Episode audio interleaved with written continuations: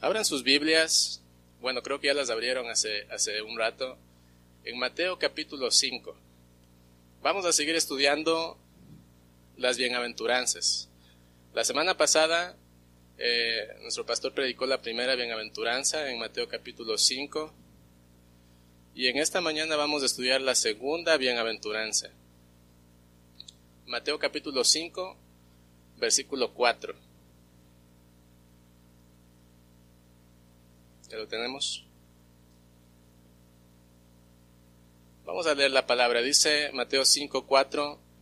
Bienaventurados los que lloran, porque ellos recibirán consolación. Bienaventurados los que lloran, porque ellos recibirán consolación. El tema en esta mañana, hermanos, es que Dios consuela a aquellos arrepentidos por el pecado que se acercan a Él con un corazón contrito y humillado. Y tengo una proposición en esta mañana y, propongo, mi proposición en esta mañana es que nadie puede recibir el consuelo de Dios sin antes haber pasado por un proceso profundo de luto a causa de los pecados que hicimos contra Dios. Por eso la Biblia dice, bienaventurados los que lloran, porque ellos, ¿qué cosa? Recibirán consolación. Entonces mi pregunta en esta mañana es, ¿puede un cristiano, hermano, ser feliz y bendecido sin sufrimiento? ¿Puede haber dicha sin dolor? ¿Qué opinan? Hermano, la mayoría de las personas dirían que sí. La generación de hoy, hermano, no está lejos de parecerse a la generación que escuchó de primera mano el Sermón del Monte. Hay muchas similitudes entre nuestra generación y la generación de aquella época.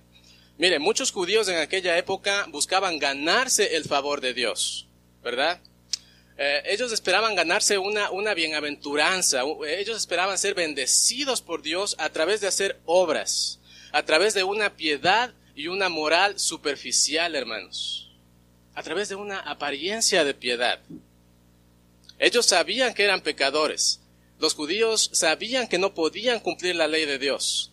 Sabían que era muy difícil vivir conforme a toda la ley de Dios. Y sin embargo ellos preferían ocultar sus culpas delante de Dios a través de una aparente piedad superficial. Para ellos era mejor tener una superficialidad que reconocer sus pecados delante de Dios. Y de la misma manera hoy en día, hermanos, muchos de nosotros y muchos allá afuera eh, nos esforzamos, nos esforzamos en construir una, una reputación. ¿Se ha dado cuenta? muchos nos esforzamos en construir una reputación que nos haga parecer piadosos, que nos haga parecer espirituales, que nos haga parecer que no tenemos ningún error, ninguna falla, ningún pecado. Sabemos que somos pecadores, sabemos que fallamos a Dios, sabemos que hacemos un sinnúmero de cosas que atentan contra Dios. Incluso los incrédulos lo saben, porque dice la Biblia que la conciencia nos acusa. Pero a pesar de eso preferimos, ¿qué cosa? Esconder nuestras culpas para ganarnos el favor de Dios. ¿No les ha pasado?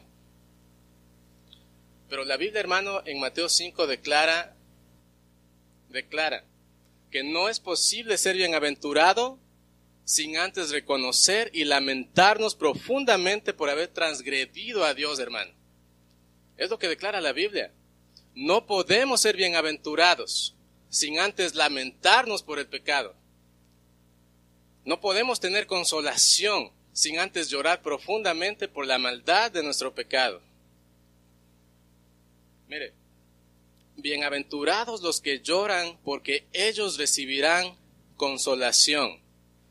Entonces, en esta mañana yo quiero dividir, hermano, el sermón de hoy eh, de la manera en que el texto está naturalmente dividido. Vamos a ver dos partes. Primero, vamos a ver la bienaventuranza y luego vamos a ver la promesa que sigue a esta bienaventuranza.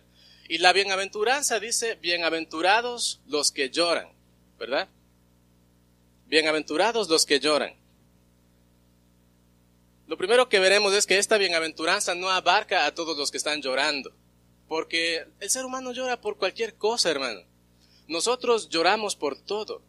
Lloramos porque un familiar se nos fue, lloramos porque sentimos dolor, lloramos porque tenemos escasez económica, lloramos por enfermedades. ¿Por qué más llora la gente? Cuando la Biblia dice bienaventurados los que lloran, no se refiere a todo el tipo de llanto del ser humano. Porque muchas veces romantizamos la palabra. Y entonces tenemos a la persona que dice, ah, dice, sí, bienaventurados los que lloran. Yo me la paso llorando todo el tiempo, dice. El otro día me vi un capítulo de La Rosa de Guadalupe, dice, estuve llore y llore, llore y llore. Dice, soy bienaventurada, dice la señora. Porque se la pasó llorando con la novela. Hermano, cuando la Biblia dice bienaventurados los que lloran, se refiere no a algo eh, sentimental, emocional o que tenga que ver con el ámbito terrenal. Tiene que ver mucho más allá, hermano. Se refiere a una tristeza profunda causado por reconocer el pecado que le agredió a Dios.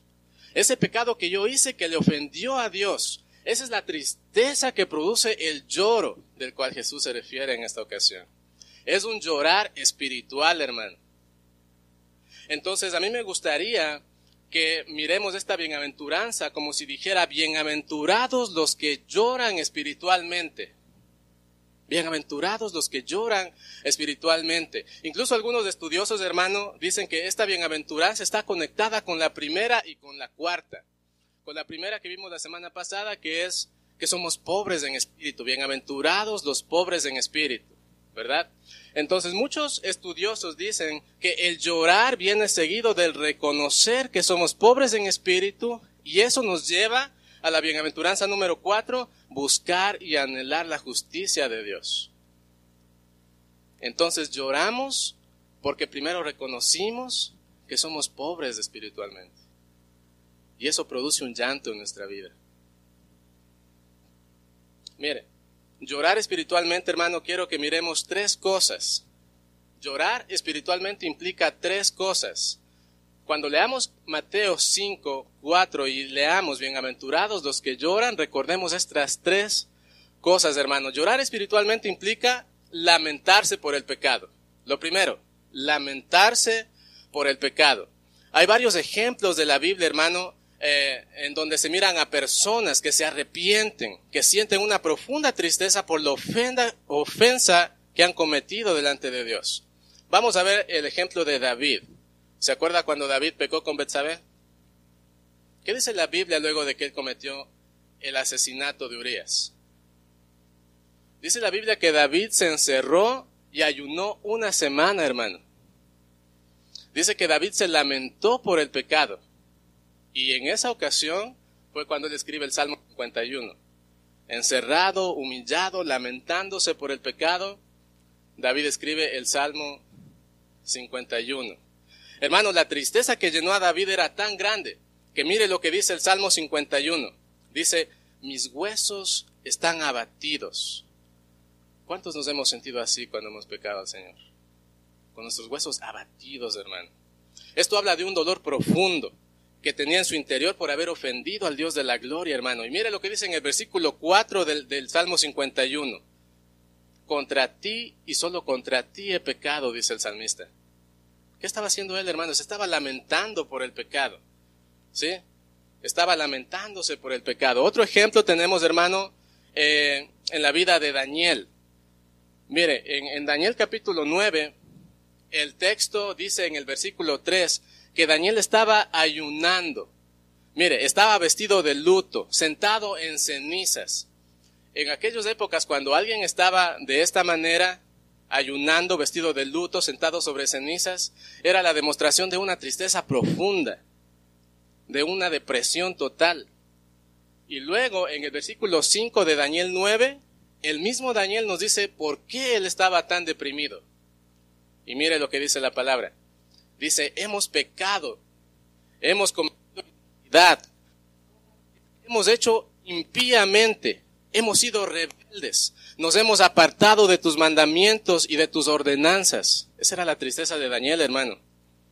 claramente vemos la evidencia de un corazón arrepentido y, y que está lamentándose por el pecado, ¿verdad? Un tercer ejemplo, hermano, tenemos en la oración que pronunció Esdras.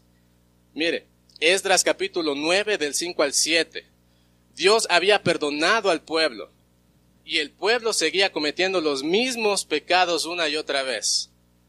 Y Esdras, Esdras levanta esta oración y dice, y a la hora del sacrificio de la tarde me levanté de mi aflicción y habiendo rasgado mi vestido y mi manto, me postré de rodillas y extendí mis manos a Jehová, mi Dios, y dije, Dios mío, confuso y avergonzado estoy para levantar mi rostro a ti porque nuestras iniquidades se han multiplicado sobre nuestra cabeza y nuestros delitos han crecido hasta el cielo.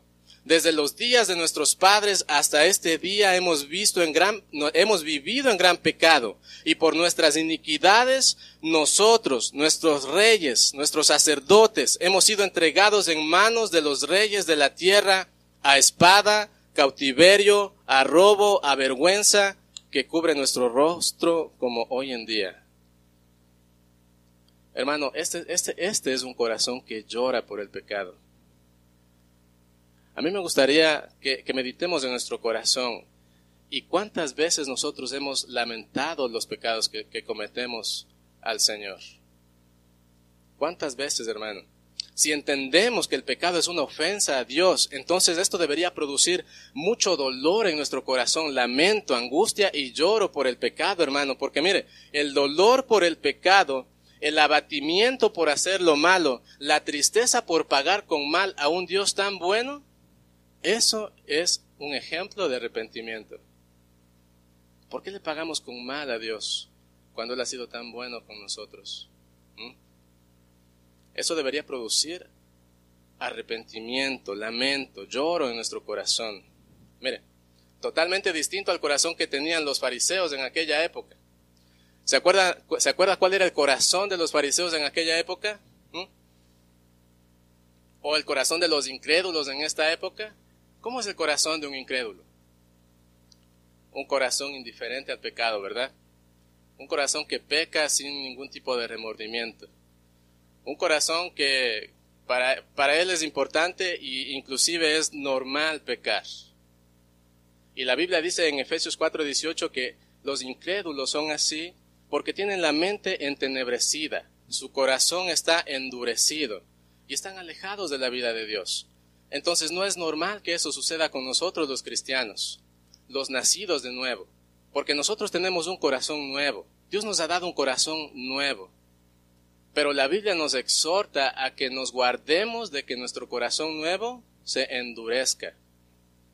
Hermano, el endurecimiento de corazón es lo que afecta a los creyentes nacidos de nuevo. Y una señal de que nuestro corazón está endurecido es que comenzamos a tomar la palabra de Dios y el pecado a la ligera, dándole un, una importancia neutral. Y decimos, nada, es una fallita, cualquiera la comete. Yo no tomo, no robo, no mato, no soy asesino. Es una caguamita de vez en cuando, no es malo, ¿verdad? ¿Eh? nos vamos al desfile y de pronto una peleita o estamos en, el freeway y, a mí me ha pasado, hermano, le soy honesto. Muchas veces yo mismo me desconozco porque estoy manejando y parece que estoy peleando con todo el mundo, pitando como loco. Y les he dicho a los hermanos, he compartido. Y luego digo, Señor, ¿qué estoy haciendo? Si esa persona se baja y me pregunta, ¿quién eres? ¿Y cómo le voy a decir si yo soy cristiano? debería avergonzarnos, hermano. ¿Cuántas veces, y me ha pasado a mí en el trabajo, llegamos, tenemos un reloj donde ponchamos, ¿verdad? Llegamos del trabajo y dicen los mayordomos, eh, dice, hay que abrirnos unas dos que tres caguamitas, dice, y ponchamos en una hora. Y me viene la tentación, hermano. Muchas veces ha pasado. Eso no es dar un buen testimonio. Entonces yo tengo que sentirme avergonzado por eso y llorar por eso, bienaventurado si yo lloro por eso. Y entonces Dios me dará consuelo, me dará consuelo. Porque estoy reconociendo, estoy lamentándome por el pecado, hermano. Mire, Mateo 5 nos deja claro que no hay ni puede haber ninguna bendición para quien es indiferente al pecado, hermano. Si amamos a Dios debemos lamentarnos por el pecado. Ahora bien, llorar espiritualmente no solo implica lamentarse por el pecado. Llorar espiritualmente también significa apartarse del pecado. ¿Sí? Es una tristeza espiritual. Entonces, no solamente implica dolor interno por el pecado. Hermano, el dolor por el pecado sin un cambio de vida no es dolor real. Toda tristeza debe producir dolor. Perdón, toda tristeza debe producir un cambio. Todo dolor debe producir un cambio. Mire, si nosotros lastimamos a una persona y nos sentimos mal por haberle lastimado a esa persona, ¿qué deseamos nosotros? No volverlo a hacer. De la misma manera, hermano, si nosotros pecamos y ofendimos a Dios, y nos sentimos mal por haberle ofendido a Dios, nuestro más grande deseo sería no volverlo a hacer. La Biblia nos da grandes ejemplos de lo que es el verdadero arrepentimiento, hermano. Mire, en Hechos capítulo 2, versículo 37, vemos que las personas que escucharon el mensaje de Pedro en el Pentecostés, al oír, dice, se compugieron de corazón y dijeron a Pedro y a los otros apóstoles, varones hermanos, ¿Qué haremos? le dijeron. ¿Qué vamos a hacer? dijeron a Pedro. En otras palabras, lo que ellos le estuvieron diciendo es, ¿cuál debe ser nuestro modo de actuar de aquí en adelante para no seguir haciendo el mal que hemos estado haciendo? Y el apóstol Pedro les, el apóstol Pedro les dice, arrepiéntanse. Y así recibirán el don del Espíritu Santo. Vemos nuevamente el ejemplo de David en el verso 14 del Salmo 51 dice, líbrame de homicidios, oh Dios de mi salvación. Había terminado de matar a Urias y ahora está orando y le dice, líbrame de homicidios. ¿Qué le está diciendo David a Dios? Señor le está diciendo, me duele tanto lo que hice. Por favor, líbrame de cometer los pecados que me llevaron a hacer otra vez lo que hice. Le está diciendo, no lo quiero volver a hacer, Señor no lo quiero volver a hacer. ¿Qué se llama eso, hermano? Arrepentimiento. Tristeza que produce un cambio. ¿eh? Otro ejemplo, hermano, vemos en Esdras, capítulo 9. Mire, el versículo 13 al 14. Dice, mas después de todo lo que nos ha sobrevenido a causa de nuestras malas obras y a causa de nuestro gran pecado, ya que tú, Dios nuestro, no nos has castigado de acuerdo con nuestras iniquidades, y nos diste un remanente como este, ¿hemos de volver a infringir tus mandamientos? Se pregunta.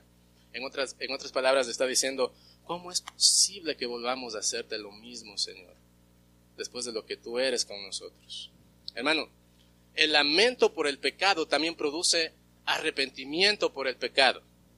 No sé si me hago entender.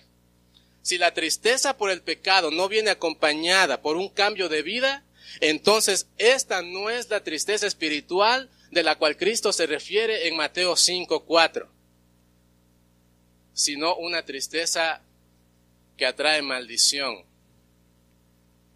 Simplemente es un sentimiento de culpabilidad. Hermano, una profunda carga de conciencia que lleva a la muerte. Muchas veces nos ha pasado, hermanos, y no digo que levantemos las manos porque yo creo que las levantamos todos. Nos hemos sentido remordidos por un pecado que hemos hecho. La conciencia nos, carga la conciencia, nos sentimos culpables. Pero si no hay un cambio de vida, esa tristeza nos lleva a la muerte, en lugar de llevarnos a la victoria. ¿Sabe por qué? El apóstol Pablo dice en 2 de Corintios 7:10, pues la tristeza que Dios desea que suframos nos aleja del pecado, dice, y trae como resultado salvación. No hay que lamentarse por esa tristeza, dice el apóstol Pablo, pero la tristeza del mundo, a la cual le falta arrepentimiento, resulta en muerte espiritual, dice el apóstol Pablo. Entonces, quiero hacer una pregunta, hermano. ¿Ustedes recuerdan en la Biblia alguna persona que se sintió culpable por el pecado que hizo? No estoy diciendo que se arrepintió, Nada más que se sintió culpable, un cargo de conciencia. ¿Mm? Judas. ¿qué hizo Judas cuando se sintió culpable? ¿Qué hizo Judas cuando le cargó la conciencia por lo que hizo? Se ahorcó. Se suicidó, hermano. Y la Biblia lo llama el hijo de perdición. No pasó lo mismo con el apóstol Pedro, cuando pecó con el Señor, contra el Señor. El apóstol Pedro se arrepintió, hermanos. Y hubo un cambio de vida. Y vemos, y vemos la vida del apóstol Pedro diferente.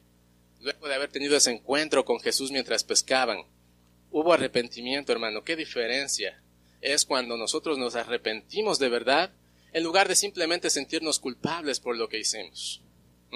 La tristeza que es conforme al Evangelio de Cristo es una tristeza para vida eterna, hermanos. Nos hace aborrecer el pecado. Esa tristeza nos hace aborrecer el pecado. Nos hace valorar nuestra relación con Dios y cambiar nuestra forma de vida. Hermano, las lágrimas que no producen cambios vienen de una tristeza que no es real. Muchas personas son buenas para llorar, como les decía al inicio, son buenas para llorar. Se arrodillan, juntan las manitos, hacen promesas, gritan.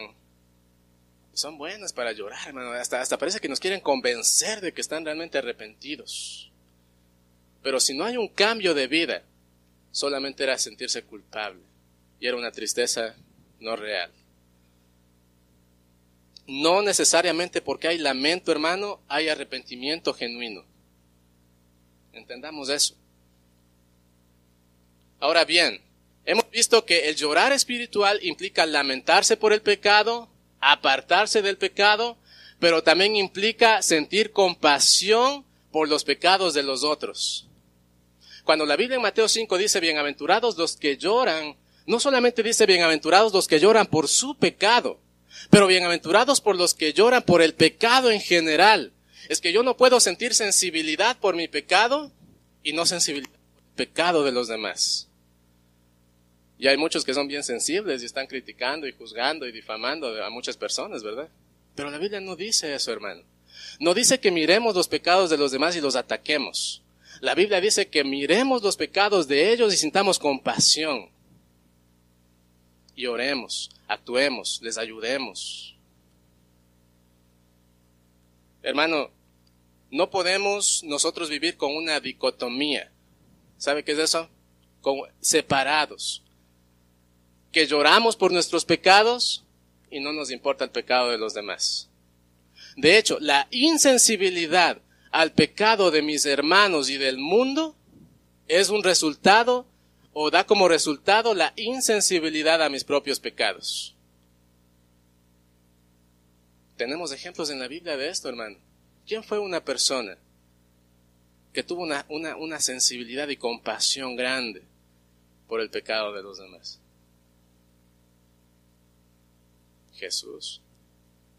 Él es el ejemplo más grande, el ejemplo más grande de la compasión, de lo que es llorar por el pecado de otros, hermano. Mire, la Biblia dice que Él tuvo una compasión tan grande y que en varias ocasiones lloró. Vemos en Lucas 19 que Jesús va a Jerusalén, ve los pecados pasados y futuros de las personas y su corazón se rompe, hermano. Mire lo que dice el versículo 41 y 42. Dice, y cuando llegó cerca de la ciudad al ver, lloró sobre ella. Se imagina los llantos de Jesús. Mira la ciudad y llora sobre ella, hermano. Y dice, oh, si también tú conocieses, a lo menos en este tu día, lo que es para tu paz. Si tan solo tú supieras, le dice Jerusalén, lo que, lo que es la paz de Dios. Llorando, hermano. Si tan solo nosotros pudiésemos llorar por el pecado de los demás también. Mire, hermano, Jesús lloró por, por, por, Jerusalén con profundo dolor al ver la dureza de su corazón. Vemos en Mateo 9, versículo 36, que en otra ocasión Jesús dice, al ver las multitudes, tuvo compasión de ellas. ¿Por qué? Porque estaban desamparadas y dispersas como ovejas que no tienen pastor. Y ese es el corazón que Dios quiere que tengamos, hermano que en lugar de mirar a los incrédulos como, como personas a quienes podemos juzgar o criticar o decir impíos se van a ir al infierno, que nos llenemos de compasión y los miremos como ovejas que están perdidas, como ovejas dispersas que necesitan a Cristo como su pastor. Mire, en la historia eclesiástica, muchas personas sintieron tanta compasión por los perdidos que estuvieron dispuestas a ir y compartir con ellos e inclusive perdieron su vida. Cuando leemos la historia de los mártires, vamos a ver muchas personas que murieron, hermano, con la finalidad de que las otras personas conozcan a Cristo. Eso es llorar por el pecado de los demás. Eso es llorar por el pecado, hermano, sentir compasión por los demás y estar dispuestos a entregar nuestra vida por porque ellos conozcan a Cristo. Es muy importante, hermano, que nosotros aprendamos a sentir compasión por los demás. Mire, entonces hemos visto lo que significa bienaventurados los que lloran, ¿verdad? Ahora veamos la promesa que sigue a los que, a, los que cumplen esta bienaventuranza. ¿Qué dice la Biblia? Porque ellos recibirán, ¿qué cosa? Consolación. Hermano, la convicción de haber ofendido a Dios puede exprimir nuestra alma de tal manera que nos sentimos indignos de estar en la presencia de Dios. ¿Les pasado? ¿A cuántos les ha pasado que después de haber caído, hermano, se siente sucio y se siente avergonzado de estar en la presencia de Dios? Ni siquiera, como dijo el salmista, no, no puede ni siquiera levantar su mirada a Dios por la profunda vergüenza que, sentimos por haber caído. ¿Mm? Y es ahí, hermano, es en ese lugar que debemos recordar que el sufrimiento por el pecado no es en vano, hermano. Que ese sentimiento de, de, culpa, de indignidad, no de culpa, de indignidad después de habernos arrepentido, dice la Biblia que Dios nos dará consuelo. Que es normal. Por eso dice, bienaventurados los que lloran, porque ellos recibirán consolación. Qué bueno que nos sintamos así, indignos delante de la presencia de Dios, agachados nuestra cabeza. Y entonces Dios nos levanta y dice, aquí estoy yo, yo soy tu consuelo. Ya lloraste por ese pecado, ya te arrepentiste. El diablo te sigue culpando, pero yo te hago libre. Eso se llama consuelo, hermano. Consuelo. Es por eso que consolación tiene al menos tres implicaciones. Mire, consolación implica recibir el perdón de Dios. Cuando leamos la palabra, bienaventurados los que lloran porque ellos recibirán consuelo, consuelo significa recibir el perdón de Dios. Sabemos que el dolor que causa el pecado no es simplemente sufrir las consecuencias, sino que el dolor más grande del pecado es que nosotros le ofendimos a Dios. Entonces Dios nos perdona por haberle ofendido, a pesar de haberle ofendido. Eso significa, hermanos, el, perdón de Dios. El Señor promete que todos aquellos que se acerquen arrepentidos ¿ah? y confiesen sus pecados, los perdonará. Hermano, Dios jamás rechaza un corazón contrito y humillado. ¿Qué dijo el salmista David en el versículo 17 del Salmo 51? Mire lo que dice. Los sacrificios de Dios son el espíritu quebrantado al corazón contrito y humillado no despreciarás tú, oh Dios. Hermano, Él recibe en su regazo con alegría aquel que se acerca con un corazón contrito, humillado y humilde. Pero ¿qué dice? Al corazón contrito y humillado no despreciarás tú, oh Dios. El único que desprecia a Dios, hermano, es un corazón soberbio, orgulloso y altivo. Eso, eso Dios lo desprecia. Un corazón no arrepentido, un corazón indiferente al pecado, eso Dios lo desprecia. Porque la Biblia dice que Dios no desprecia un corazón contrito y humillado, ¿verdad? Entonces, esta bien, bienaventuranza, hermano, era una, una enseñanza completamente contraria a lo que enseñaban los fariseos en la época de Jesús. Porque los fariseos en la época de Jesús, ¿qué decían? Que Dios va a recibir a los que son más santos, a los que tienen más piedad, a los que guardan la ley, a los mejores educados, a los, a los inmaculados. Es lo que decían los fariseos.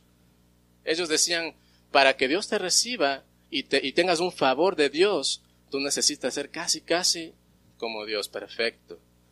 Entonces por eso mucha gente se frustraba, hermano, porque intentaban ganarse el favor de Dios a través de una apariencia de piedad. Y Jesús dijo, el perdón y el favor de Dios es para los humildes, para los que reconocen sus pecados, para los que se reconocen pequeños. Jesús dijo, yo vine a llamar a quienes? ¿A los justos o a los pecadores? A los pecadores, hermano. Jesús dijo, el médico es para los enfermos, no para los sanos. Y muchos en aquella época eran sanos, perdón, enfermos que pensaban que estaban sanos, pecadores que pensaban que estaban justos. Y hoy en día muchas veces como cristianos nosotros tenemos la misma actitud. Construimos una apariencia de piedad, hermano. Y entonces caminamos por la vida como enfermos que piensan que están sanos. Pecadores que piensan que están justos, ¿no? Dice, yo no necesito este mensaje de que el hermano predicó. como que va? Dice, ese mensaje no es para mí. Ese mensaje debe ser para los hermanos de esos de atrás que se sientan a la derecha. Dice, para mí no, ¿cómo va? Dice, no, yo, soy un buen cristiano, dice, inmaculado. Hermano, la Biblia dice que Dios rechaza a los soberbios, pero da gracia a los humildes. Necesitamos ser humildes, hermano. Necesitamos acercarnos a Dios con un corazón humillado, humilde, constrito. Mire, no hay mayor dicha espiritual que cuando nos acercamos a Dios con un corazón arrepentido, dispuestos a recibir el perdón, el consuelo de su perdón. Ahora bien, recibir consolación es recibir el perdón de Dios, pero también es recibir la transformación de Dios, hermano. Porque no se trata nada más de que recibimos el perdón de Dios. Se trata de ser transformados por Dios porque no podemos seguir siendo los mismos luego de recibir su perdón. Hay una transformación. Mire, su gracia nos renueva, hermano. ¿Usted sabía eso? La gracia de Dios transforma vidas. Y más de aquellos que se acercan a Él. No basta con ser perdonados, hermano. Tenemos que ser transformados. Ahora, la cosa es que es muy, muy, muy eh, fácil sentirnos frustrados cuando nosotros luchamos contra el pecado y sentimos que no podemos vencerlo. Y una de las razones por las cuales nosotros no podemos vencer esos hábitos pecaminosos de nuestras vidas es porque nosotros peleamos confiando en nosotros mismos, hermano. En nuestra, en nuestra, ¿cómo se llama? En nuestra, con nuestra voluntad propia. Muchos dicen, no, yo tengo voluntad propia. Si yo quiero salir de ese pecado, yo salgo, dice así en one ping pong. No, hermano. Cuando confiamos en nosotros mismos, nos vamos a dar de parezazos, hermano, porque no podemos. Necesitamos confiar en Dios, porque Dios ofrece darnos la victoria y transformar nuestra vida, quitando de nosotros esos hábitos que están arraigados, porque hay hábitos pecaminosos que tenemos arraigados en nuestras vidas, hermano, y no lo vamos a poder nosotros quitar, solamente Dios lo puede quitar. Solamente Dios lo puede quitar, hermano. Entonces dejemos de luchar solos y digamos, Señor, lucha por mí. Lucha por mí, Señor. Yo confío en ti, que tú me puedes ayudar, que tú puedes eh, luchar y darme la victoria sobre este pecado que me está matando, Señor. Dios nos puede ayudar, hermanos. Él puede transformarnos, purificarnos, transformar nuestra forma de pensar para que nosotros podamos vivir sobre las buenas obras que Él ha preparado de antemano para que anduviésemos en ellas obras que Él mismo ejecuta, hermano, ¿sabía? Porque en Dios está el querer como el hacer. Cuando Dios pone en nosotros el querer, no nos preocupemos por el hacer, porque de Él proviene todo eso. ¿Mm? Dios puede transformar nuestra vida. Entonces, hermano, recibir la consolación de Dios implica recibir perdón, implica transformación, pero también sabe qué implica? Recibir gozo de Dios. Porque la persona que está llorando, ¿cómo está? ¿Llora con una sonrisa? Llora con tristeza, hermano. Una persona triste, una persona que llora, que está afligida por el pecado, necesita gozo, hermano. Por eso el salmista David dijo en el, versículo 12, en el Salmo 51, que hemos estado viendo varios pasajes aquí, dice, vuélveme el gozo de tu salvación. Y espíritu noble me sustente, hermano. Muchas veces necesitamos nosotros mirarnos a nosotros mismos en retrospectiva y ver cómo está nuestro gozo de la salvación. Y muchas veces vemos y nos damos cuenta que nos falta gozo, que no tenemos gozo de nuestra salvación, hermano. Ese gozo, ¿se acuerda cuando recibió a Cristo? ¿Se acuerda cuando le entregó su vida a Cristo? Que tenía un gozo abundante, un gozo total. Yo me acuerdo, hermano. No, no, no, yo me acuerdo cuando yo recibí a Cristo Jesús en mi corazón. No había una sola persona que se me escapara para compartirle mi testimonio. Todos tenían que escuchar lo que Dios hizo en mi vida. Yo veía, yo iba afuera y el sol alumbraba diferente, hermano. Era gozo total, no por las circunstancias, sino porque Dios me había salvado, el gozo de la salvación, porque Dios me había perdonado, porque ya no me sentía indigno delante de Dios, hermano. El Señor quiere devolvernos el gozo. Por eso la Biblia dice que bienaventurados los que lloran, porque Él nos dará consolación. Y ahí está el gozo del Señor. Dios nos dice en su palabra que Jesucristo nos da la paz que sobrepasa todo entendimiento. Y junto con la paz de Cristo está el gozo, hermano. A través de esta bienaventuranza, nuestro Señor Jesucristo promete darnos gozo, el gozo que pidió David, el gozo que solamente puede dar Cristo Jesús. Y nosotros tenemos a Cristo Jesús. Mire, el perdón de Dios por su gracia, misericordia, su poder para transformarnos, debe ser la mayor causa de gozo, de, satisfacción, de consolación, de fortaleza. Que Él nos perdona, Él nos transforma, Él nos renueva, Él nos da su gozo. El gozo del Señor es nuestra fortaleza, dice la Biblia. ¿Mm? Descansemos en Cristo, hermanos. Él nos asegura que si lloramos en arrepentimiento por el pecado, seremos grandemente consolados por Él. Y la pregunta del inicio era, ¿puede un cristiano ser bendecido sin sufrimiento? ¿Puede haber dicha sin dolor? No, hermano. La bendición, la dicha de Dios en nuestras vidas está en llorar por nuestros pecados, lamentarnos por el pecado, aborrecerlos arrepentidos por el pecado, y entonces vendrá la bienaventuranza de Dios, darnos gran consolación a través de perdonarnos, transformarnos y devolvernos el gozo de la salvación. Entonces, ¿por qué no, no lloramos por nuestros pecados? Y Dios no quiere que ahorita nos levantemos y que comencemos a llorar como en muchas iglesias, sino que en la intimidad de nuestra casa, hermano, ahí donde nadie nos ve. Hagamos este ejercicio este día. Vayamos a nuestra casa, encerrémonos en un lugar y lloremos delante de Dios. Hay pecados ocultos en nuestro corazón, pecados que nosotros no queremos que salgan a la luz, que están ocultos, que hemos querido tapar para, para que nadie nos critique, para que nadie nos juzgue, hermano. Y Dios dice, ya deja de, esconderte en ese disfraz, dice el Señor. Dice el Señor, desnúdate espiritualmente y muéstrate tal cual eres, dice el Señor.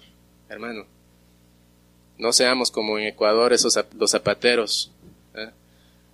Están con su traje de, de bolear zapatos bien sucios y cuando van a una junta nomás se ponen el traje por arriba y entonces uno les mira en, en, otros lugares y no parecen que están bien limpios, pero se tacan el traje y está el otro traje abajo lleno de suciedad. Saquémonos el traje de la apariencia de piedad, hermano, y permitamos que Dios nos mire como realmente somos. Llorémosle y recibamos el gozo de la salvación, recibamos el perdón, recibamos la transformación. Eso quiere darnos Él. Ese llorar, Él lo quiere transformar en gozo.